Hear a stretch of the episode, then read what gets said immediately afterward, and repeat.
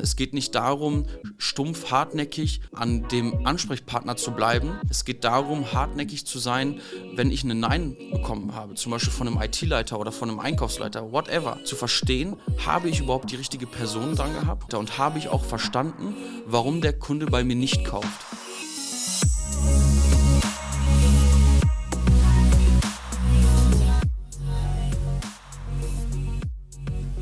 Herzlich willkommen bei Deal, dein Podcast für B2B-Sales von Praktika und für Praktika.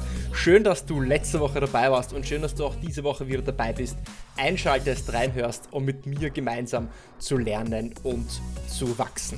Und wachsen ist auch das Stichwort von dieser Episode, denn ich weiß nicht, wie du denkst, aber die wirklich erfolgreichen Seller, die unterscheidet dass sie sich weiterbilden, dass sie sich weiterentwickeln. Und wenn du diesen Podcast hörst, wenn du den Deal-Podcast hörst, dann bist du auch jemand, der sich weiterentwickelt, der sich neuen Input einholt, der lernen möchte, der sich neue Perspektiven einholt.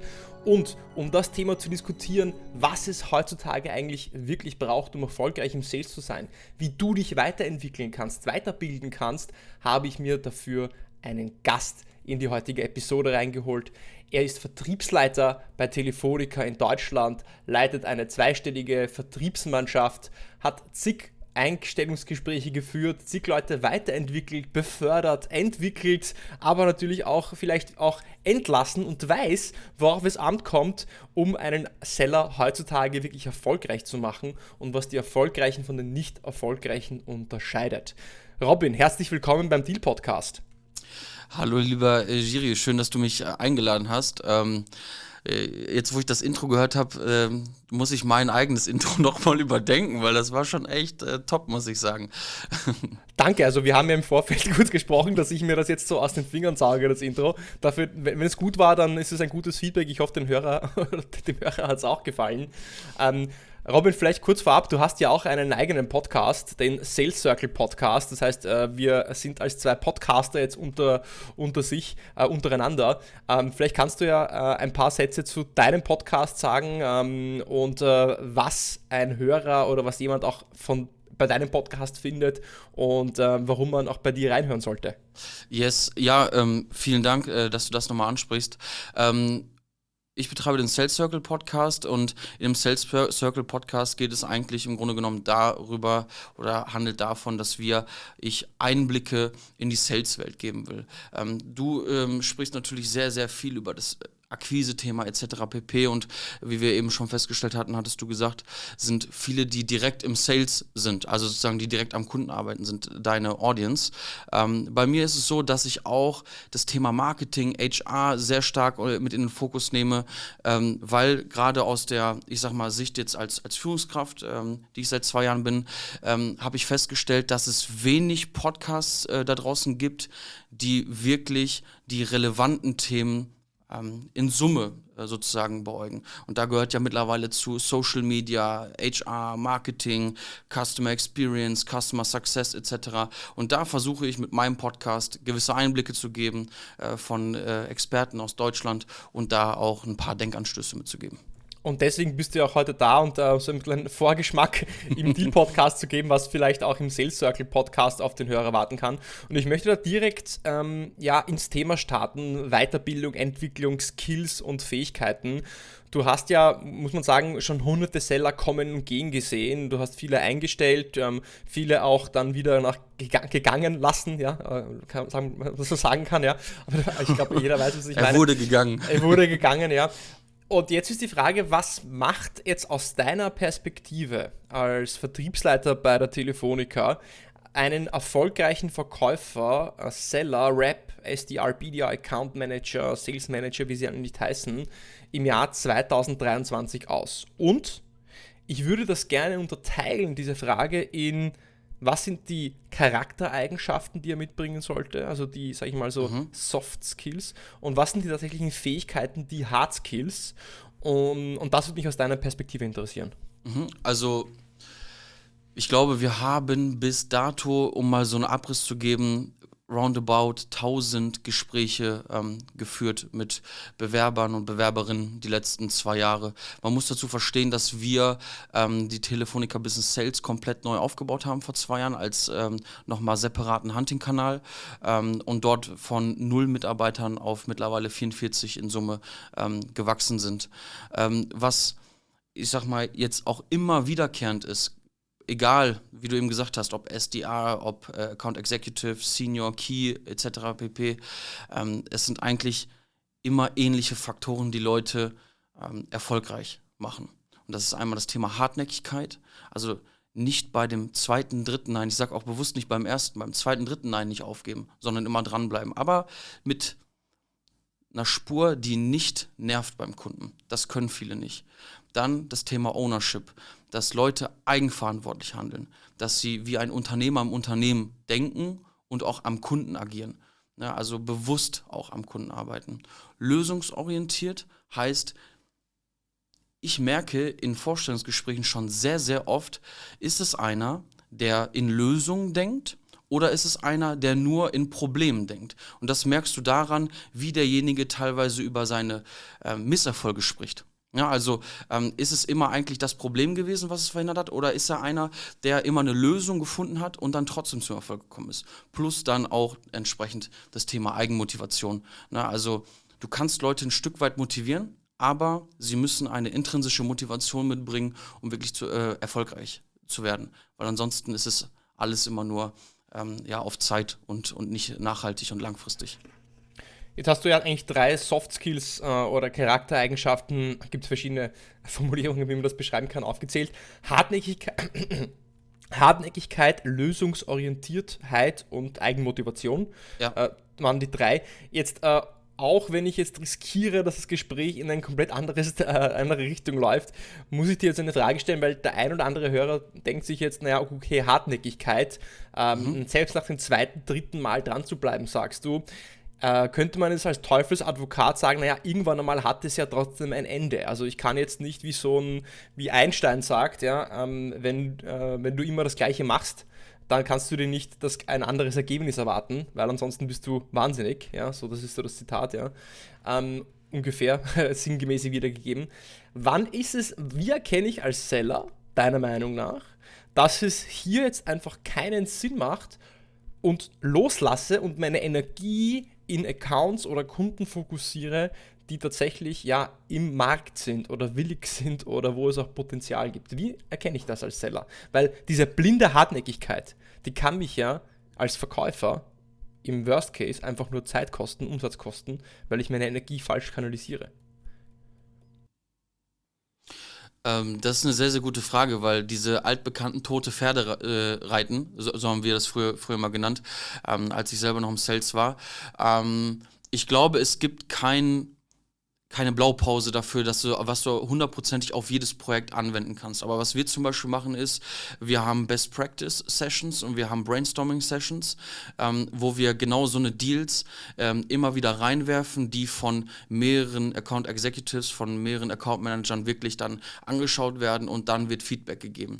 Da ist eine Buying Center Analyse bei, also das heißt, wen habe ich eigentlich vor mir sitzen, wo habe ich gepitcht. Also das heißt, ähm, es geht nicht darum, stumpf, hartnäckig an dem Ansprechpartner zu bleiben. Es geht darum, hartnäckig zu sein, wenn ich eine Nein bekommen habe, zum Beispiel von einem IT-Leiter oder von einem Einkaufsleiter, whatever. Zu verstehen, habe ich überhaupt die richtige Person dran gehabt? Äh, macht es Sinn, äh, vielleicht noch weiter zu gehen? Also habe ich das Buying Center überhaupt äh, vernünftig erschlossen und gehe ich dann weiter und habe ich auch verstanden, warum der Kunde bei mir nicht kauft? Ähm, es geht nicht darum, ähm, vier, fünf Mal beim Kunden immer wieder anzuklopfen und sagen, ey, willst du nicht nochmal, sondern wirklich smart den Kunden zu durchleuchten, das Projekt zu verstehen, das Buying Center zu verstehen und eventuell dann die nach, nach äh, Hartnäckigkeit äh, nachschieben. Hm, okay, ja, macht Sinn. Ich finde ich find es gut, dass dann auch in so einem ja, 360-Grad-Feedback gefeedbackt wird. Macht es ja. Sinn, macht es keinen Sinn? Mein Ansatz ist äh, ganz einfach, ich sage, gibt es wirklich, gibt es ein Problem? bin ich überzeugt davon, dass es ein Problem gibt und sieht auch mein Kunde dieses Problem, kann ich meinen Kunden äh, oder diese Person, dieses Unternehmen, diese Abteilung von diesem Problem auch überzeugen, dass sie das haben. Sehen sie das auch. Wenn ja. es kein Problem gibt oder wenn nur ich das Problem sehe, aber sie das Problem nicht sehen, dann macht es keinen Sinn. Also ohne Problem, ja, ohne Pain Absolut. gibt es auch keine, keine Lösung. Jetzt gehen wir wieder zurück. Du hast ja gemeint, okay, Hartnäckigkeit, Lösungs Lösungsorientiertheit, schweres Wort, Eigenmotivation und dann dieses ganze Thema Ownership. Das mhm. sind ja jetzt so Dinge, die sind gegeben, würde ich sagen. Ähm, oder bist du jetzt der Meinung, dass solche Sachen man jetzt irgendwie auch coachen kann? Es gibt ja dieses, diesen Begriff Hire ähm, for ähm, äh, teil, teil, äh, Hire for Attitude, ja, und Train for Skill. Ja. Ähm, das sind ja alles Attitudes. Das heißt, wenn die Person das nicht, mit, nicht, mit, mit, nicht mitbringt, dann macht es keinen Sinn. Ähm, also im Übertragen, also es klingt zwar hart, aber es ist so, weil wenn sie ähm, diese Skills, äh, also diese Soft Skills nicht mitbringt, dann ähm, wirst du auf kurz oder lang ähm, wahrscheinlich Probleme bekommen. Es sei denn, diese Person beweist das Gegenteil. Aber die Erfahrung zeigt, dass ähm, auch dieses Thema, wenn, wenn Leute zum Beispiel auch schlecht äh, coachable sind, so was ich jetzt eben vielleicht noch nicht erwähnt habe, aber wenn sie nicht dazulernen, ähm, das ist in einem sich stetig verändernden Markt echt ein Problem. Wenn die Leute ähm, sich vor dich stellen und immer nur es besser wissen und nicht andere, ähm, ich sag mal, Meinungen beziehungsweise auch von anderen lernen wollen. Und ähm, das sind die, das ist wie beim Haus, das sind die Basic, das ist die Bodenplatte. Wenn die nicht gegeben sind, meiner Meinung nach, dann wird es sehr schwer, äh, eine erfolgreiche Zusammenarbeit zu bestreiten.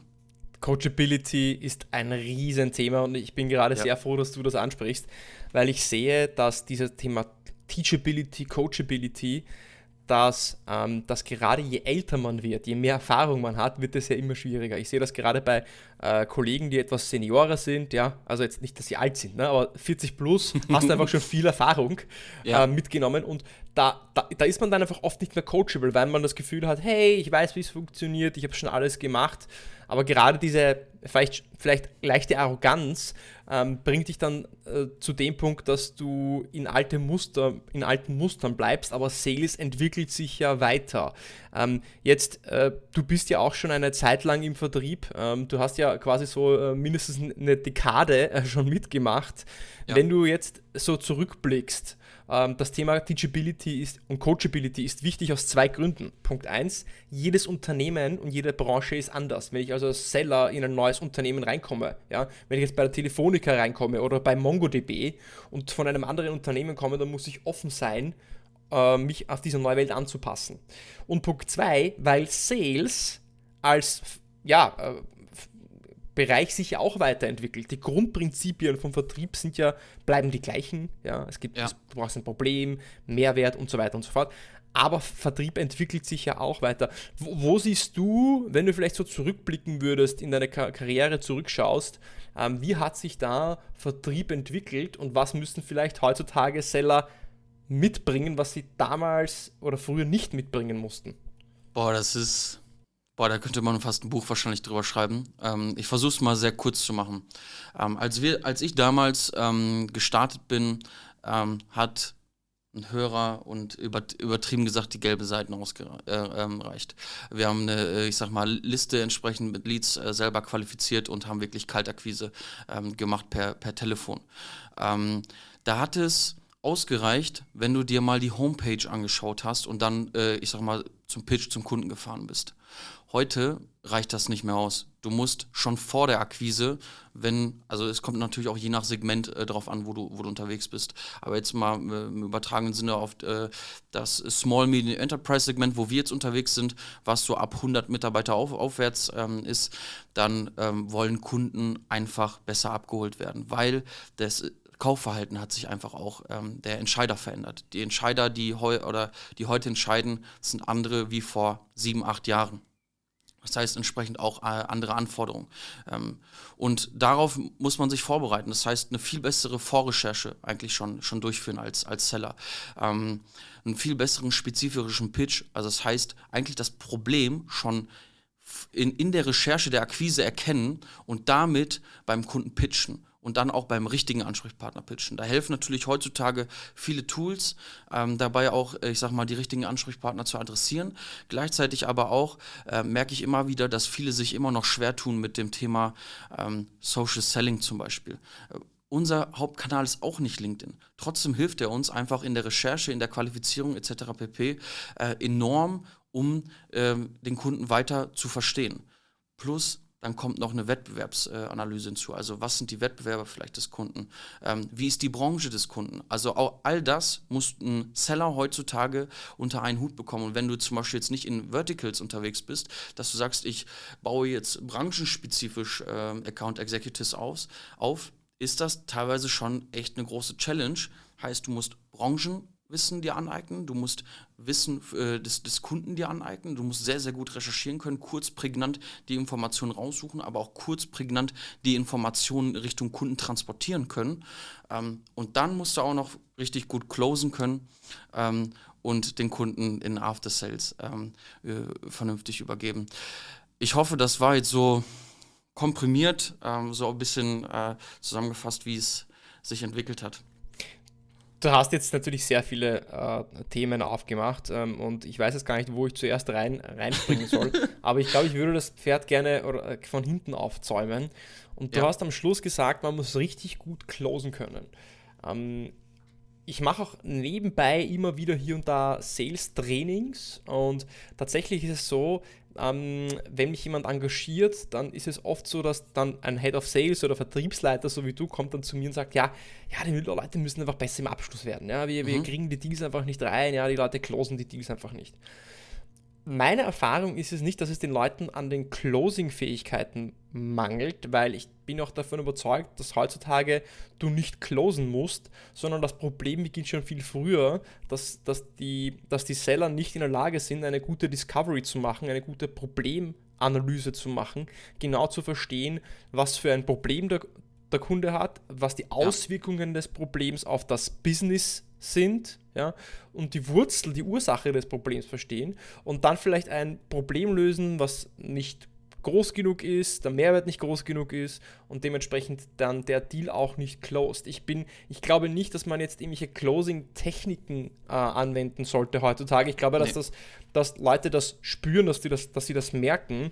Ich denke, dass wenn du in der Lage bist, ähm, eine Lösung für ein Problem zu präsentieren, das relevant und groß ist, dann closed sich der Deal unter Anführungszeichen automatisch. Was du aber machen musst, ist, du musst nach dem Business fragen, zu sagen, okay, wenn wir Ihnen zeigen können, dass wir eine Lösung haben für das Problem anhand von Kriterium A, B, C, steht noch irgendwas anderes im Wege, dass wir eine Zusammenarbeit starten. Also dir abzuholen, hey, ähm, sind ja. Sie bereit, auch mit uns eine Zusammenarbeit zu starten? Aber Closing, das, das sehe ich immer so ein bisschen skeptisch heutzutage.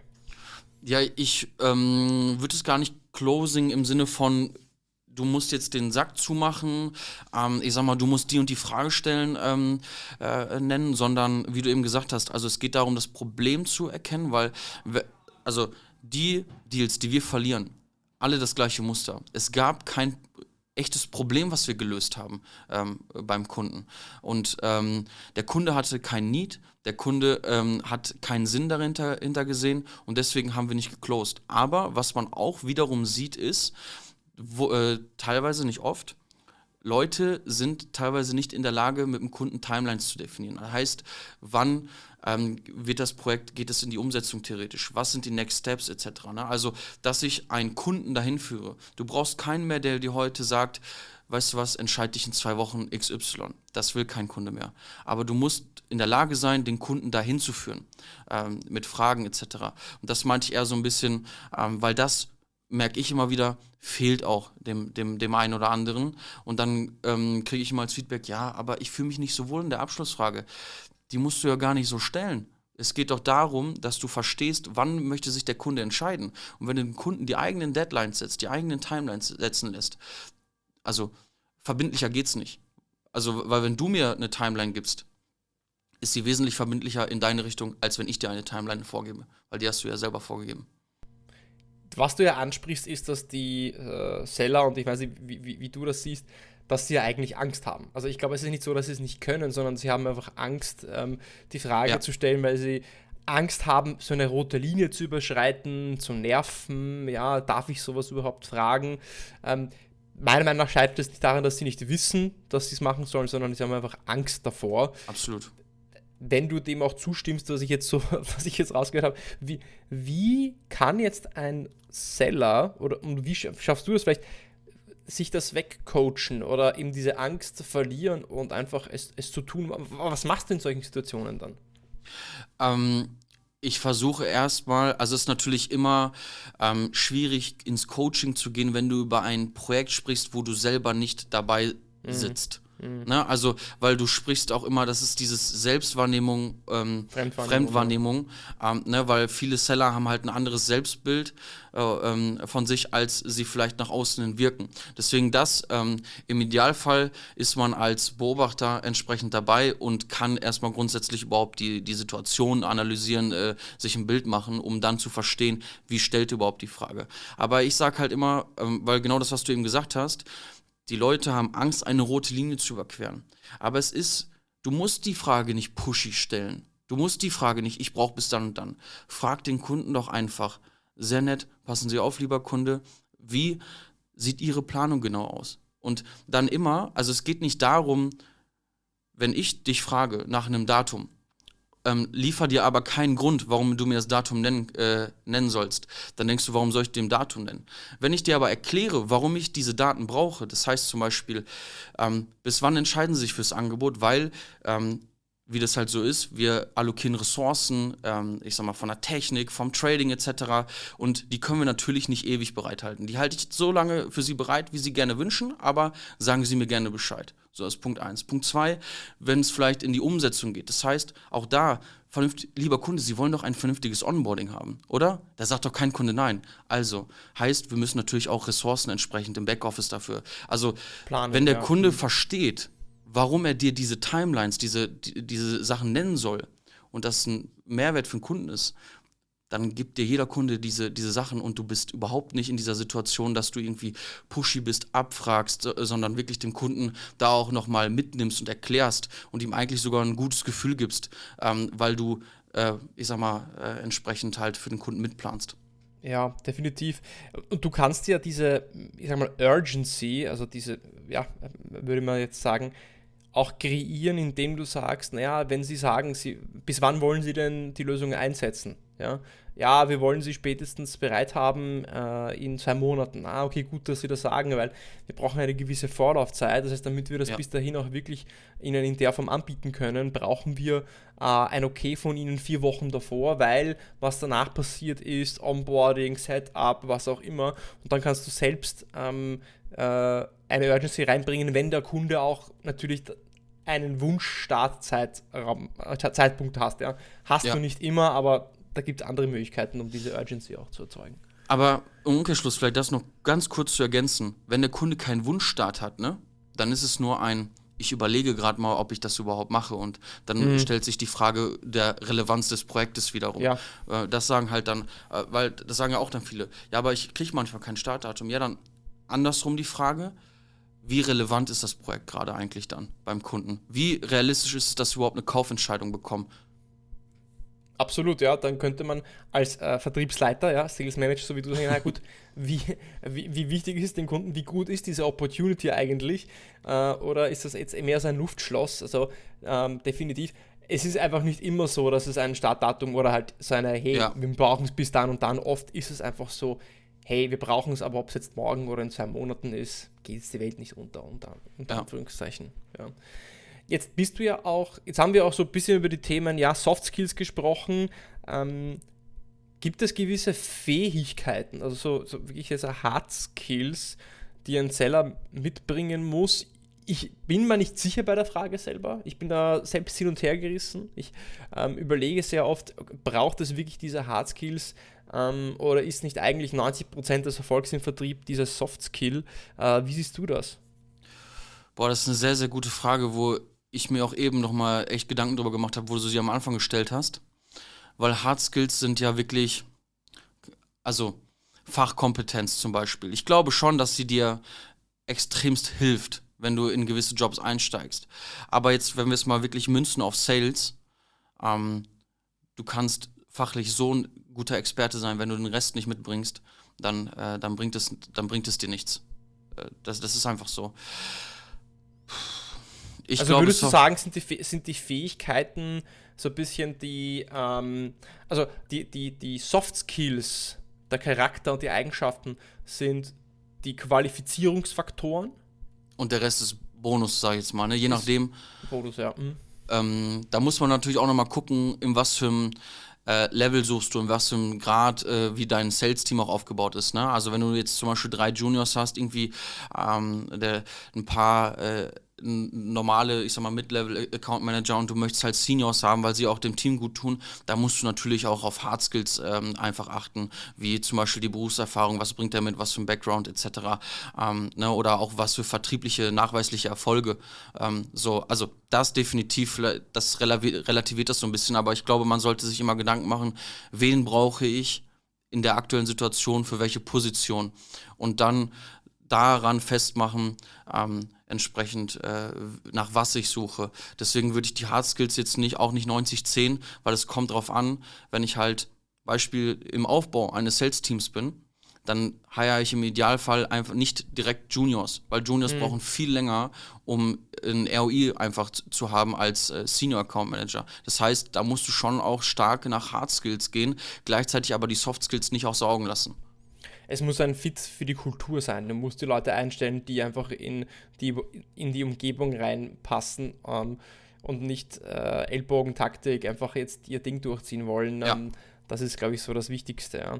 Jetzt hast du ja gesagt, es gab, wie, viel, wie viele Interviews habt ihr geführt? Du hast es vorher gesagt. Ähm, Wir haben über 1000, über 1000 äh, Stand, wow. Stand Dezember letzten Jahres. Da sind aber, ähm, vielleicht das zur Erläuterung, wir haben einen dreistufigen Bewerbungsprozess. Wir machen ein Get-to-Know kennenlernen das ist so wie wir jetzt hier online, das geht eine halbe Stunde. Ja. Ähm, und diese ähm, ersten Steps, äh, diese ersten Face-to-Face-Interviews, das waren über 1000 Stand letztes Jahr im, De im Dezember, ähm, die wir durchgeführt haben. Ich habe ja selbst bis vor vier Jahren, circa vier Jahren, eine, eine Sales Management, Vertriebsleiterrolle gehabt, als, als äh, Director Sales damals mit über 25 ähm, New Business Sales Reps ähm, in Dach. Und ich habe auch sehr, sehr viele Interviews geführt, eine hohe dreistellige Anzahl von Interviews bestimmt. Und ähm, eine Frage, die ich sehr gerne gestellt habe, war, äh, ich habe dann die Bewerber gefragt, äh, was denkst du von ähm, 100 Sales-Leuten, ja, wenn oben die Top 10% sind und unten die schlechtesten 10%. Mhm. Was unterscheidet die Top 10%? Ein Kriterium. Was unterscheidet die Top 10% von den schlechtesten 10%? Was würdest mhm. du darauf antworten? Was unterscheidet. Ähm das ist eine sehr gute Frage äh, vorweggenommen. Ähm das Mindset. Mindset, okay. Was für ein Mindset? Wie, was, welches, was für ein Mindset müsste die Person mitbringen, wenn du sagst Mindset? Ähm, Siegermentalität heißt, also das, was ich äh, eingangs mal gesagt habe, lösungsorientiert denken, nicht problemorientiert und ähm, du merkst halt, die Leute sind halt durchweg positiv. Also die brauchen keinen, ähm, ich sag mal, ähm, der sie morgens sozusagen motiviert. Äh, anruft, motiviert und dass sie losrennen. Ähm, du merkst es äh, immer daran bei, dem, bei den besten Performern, ähm, selbst wenn sie Urlaub haben, äh, fangen, fangen sie einfach an zu, äh, eigenmotiviert an zu arbeiten. Das soll jetzt nicht heißen, dass sie da arbeiten soll im Urlaub, aber sie haben einen so krassen Eigenantrieb, ähm, äh, der sie so nach vorne peitscht, mit, also dieser richtigen Denke dahinter. Und das, glaube ich, macht äh, nachher den Guten vom Schlechten, äh, ähm, ja, unterscheidet den Guten vom Schlechten. Deine Antwort gefällt mir, weil ich sage dann immer, aus mein, meiner Meinung nach, ja, also damals in der Interview ist es mhm. Drive. Mhm. Ja. Drive. Also dieser, du, du, hast es genannt, Selbstantrieb, Drive. Und ähm, der Drive ist meiner Meinung nach das Kriterium schlechthin, das dich zu den, in diese 10% katapultieren kann. Ähm, Und äh, diese Frage habe ich sehr gerne gestellt, weil es zeigt, wie Leute über Sales reflektieren, wie sie über Sales denken, was sie denken, woraus wirklich darauf ankommt. Weil oft habe ich dann zum Beispiel Antworten, naja, extrem analytisch sein, gut mit Zahlen umgehen oder solche Dinge. Okay, das ist wichtig, aber ist es wirklich das, was dich im Vertrieb erfolgreich macht? Und wenn die Leute gesagt haben, ja, äh, hey, Drive, natürlich, Drive habe ich auch, dann war die nächste Frage, okay, kannst du mir ein Beispiel nennen, das zeigen würde, dass du Drive hast? Weil natürlich, ja. wenn, ich, wenn ich 100 Leute auf der Straße frage, hey, hey bist, du, bist du motiviert, bist du, hast du einen Eigenantrieb, dann werden 99 wahrscheinlich Ja sagen. Aber von den 99 werden dir vielleicht nur 30 auch gute Beispiele nennen können äh, in ihrem Leben, wo sie Drive auch bewiesen haben. Also das sind Fragen, das ist eine Frage, die ich sehr gerne gestellt habe. Jetzt bist du ja auch ein Profi-Interviewer im Sales, Robin. Und was ist, denn, was, ist, was ist denn deine so Frage, wo du, wo du merkst, okay, da aus, aus der Frage kannst du wirklich eine sehr gute Analyse ziehen, ob diese Person wirklich äh, bei dir ins Team passt und das Zeug zu einem erfolgreichen Seller hat oder nicht. Also zwei Fragen, die ich schon also wirklich gerne stelle, ist äh, einmal, ähm, äh, was war das größte Problem, was du jetzt im Kopf äh, noch schwebt, was du beim Kunden gelöst hast und warum und wie hast du es gelöst? Ähm, zweite Frage, wann hast du das letzte Mal gelernt und äh, also wann hast du das letzte Mal etwas gelernt und was war es genau? Ähm, Gerade bei dieser letzten Frage, viele überlegen sehr, sehr lange. Und dann, äh, es kommt nicht darauf an, also es kommt auch darauf an, was man sagt oder wie man auch überlegt, weißt du, weil viele überlegen dann, ah, in den letzten sechs, sieben Monaten, da merkst du schon, okay, Coachability, wie ist, also wie ist er auch, äh, ist er feedbackfähig, ne? Also, weil wenn er, wenn er ähm, vor sechs Monaten das letzte Mal was gelernt hat, kannst, also, ne, das, das kannst du halt weiter schon spinnen. Und da kann man schon ganz okay was, was draus lesen. Das ist natürlich jetzt nicht, sind nicht die die krassesten Fragen, aber das sind schon so die Fragen, die ich schon gerne stelle, ähm, die ich immer stelle, ähm, wo die Antworten ähm, ja auch sehr interessant dann entsprechend sind. Mhm. Coole Frage, muss ich mir merken. Äh, vielleicht stelle ich sie dir heute am Schluss des Podcasts noch. Ja, ja, ja. ja. Oh, Mann. Jetzt, ich, äh, werde ich, deine, werd ich die Waffen, deine eigenen Waffen gegen dich verwenden, Robin. Ähm, ich denke, wir könnten noch über sehr viele Themen gesprochen. Wir haben viel angerissen. Äh, vielleicht können wir mal irgendwie einen Part 2 machen. Äh, man hat auf jeden Fall äh, viel Spaß gemacht. Über den Podcast haben wir schon gespro ges gesprochen. gesprochen. Sales Circle Podcast. Gibt es auch eine Webseite? Äh, meine Landingpage, ja, ja, salescircle.com oder? Ähm, www.salescirclepodcast.de salescirclepodcast.de wird auch unten in den Shownotes verlinkt. Also ähm, äh, wer sich mehr von Robins Sales-Weisheiten, Insights oder vor allem spannenden Interviews mit anderen Gästen ähm, äh, anhören möchte, auf jeden Fall beim Sales Circle Podcast von Robin reinschauen, salescirclepodcast.de. Ich komme. De, ja, Richtig. Klassiker. Und äh, lieber Robin, jeder Gast bekommt von mir noch am Schluss ähm, Rapid, äh, wie nennen Sie die Rapid 3 Fragen? Äh, Rapid 3, weil äh, kurze Frage mit einer kurzen Antwort. Deswegen würde ich dir diese Fragen auch äh, dir gerne stellen. Keine Angst, es ist kein Test, ähm, sondern das ist noch die Möglichkeit für den Hörer, noch dich ein bisschen besser kennenzulernen. Ähm, und zwar die erste Frage, die ich an dich hätte, Robin, ist: Was ist denn der beste Ratschlag, den du je bekommen hast? Ähm, einer der besten Ratschläge, die ich bekommen habe, ist ähm, Bezug jetzt auf Führung. Führung bedeutet nicht nur das, was du, ähm, was du vor, äh, also was du vorlebst, sondern auch das, was du akzeptierst im Team. Und was ist der schlechteste Ratschlag, den du je bekommen hast?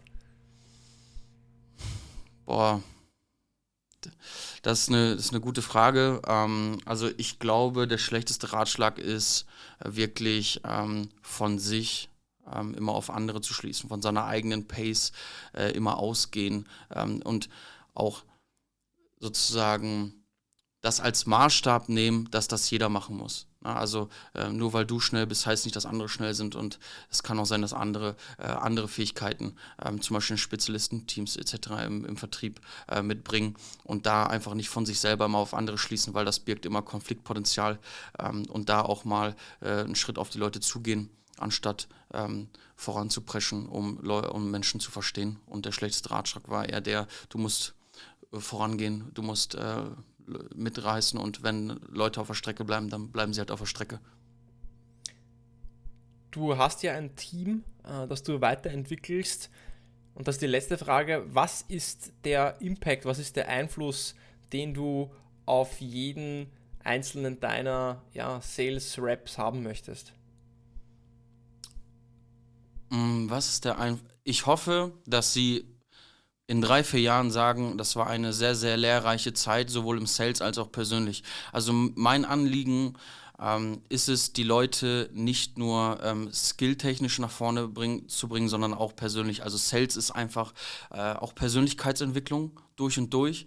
Und ähm, Leute sollen lernen, wofür sie stehen. Ähm, so, Leute sollen sich wirklich auch persönlich äh, bei mir entwickeln. Und ähm, es ist schön, wenn man diese Reise sehr, sehr lange äh, zusammen macht, aber es ist auch nicht schlimm, wenn sich vielleicht irgendwann die Wege ähm, spalten und Leute sich in andere Positionen entwickeln. Deswegen will ich einfach so viel wie möglich von dem, was ich erlebt habe, von dem auch meine Ansichten, ob die jetzt gut oder schlecht sind, äh, mitgeben und ähm, den Leuten auf, auf ihrer Reise ähm, ja, Tipps äh, mit an die Hand geben und äh, ein Wegbegleiter sein. Deswegen das würde ich jetzt sagen, auch wenn es jetzt nicht die hundertprozentige Antwort auf die Frage ist.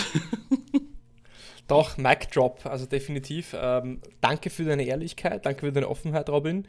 Ähm, äh, danke, dass du dabei warst. Äh, wie gesagt, äh, Robin vom Sales Circle Podcast, salescirclepodcast.de. Äh, mich hat es gefreut, ich hoffe, die Hörer hat es auch gefreut. Ähm, ich bin dann irgendwann mal auch bei dir im Podcast oder wenn die Folge rauskommt, war ich vielleicht schon bei dir im Podcast, wer weiß. Ja? Yes. Äh, in diesem Sinne, ähm, äh, ich wünsche dir was, bis ganz bald und danke fürs Dabeisein, Robin. Danke dir, ciao.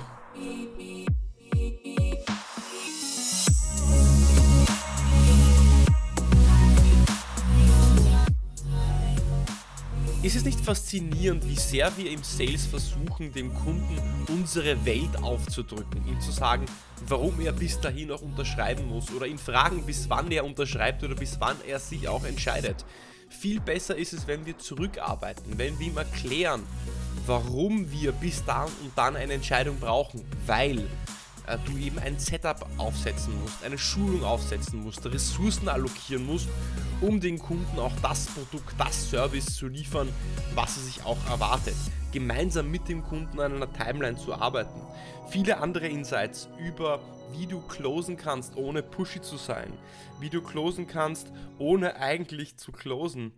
Spannende Recruiting-Fragen und noch ein Insight fürs, für den Pitch, denn wie wichtig die Vorrecherche ist, hat Robini auch erklärt, dass du bereits mit einem Problem, mit einem, mit einer Problemhypothese an den Kunden herantrittst und nicht einfach kontaktierst und sagst, hey, hallo, wir machen das und das. Nein, das interessiert heute keinen. Du bist einer von vielen. Du musst dich abheben, indem du bereits eine Vorrecherche gemacht hast und vielleicht eine Ahnung hast, was für ein Problem dein Kunde, dein Wunschkunde haben könnte. Und das schaffst du eben, indem du das Problem antizipierst mit einer Vorrecherche. Schau auf jeden Fall auch beim Podcast von Robin vorbei, Sales Circle Podcast. Findest du überall, wo es Podcasts gibt.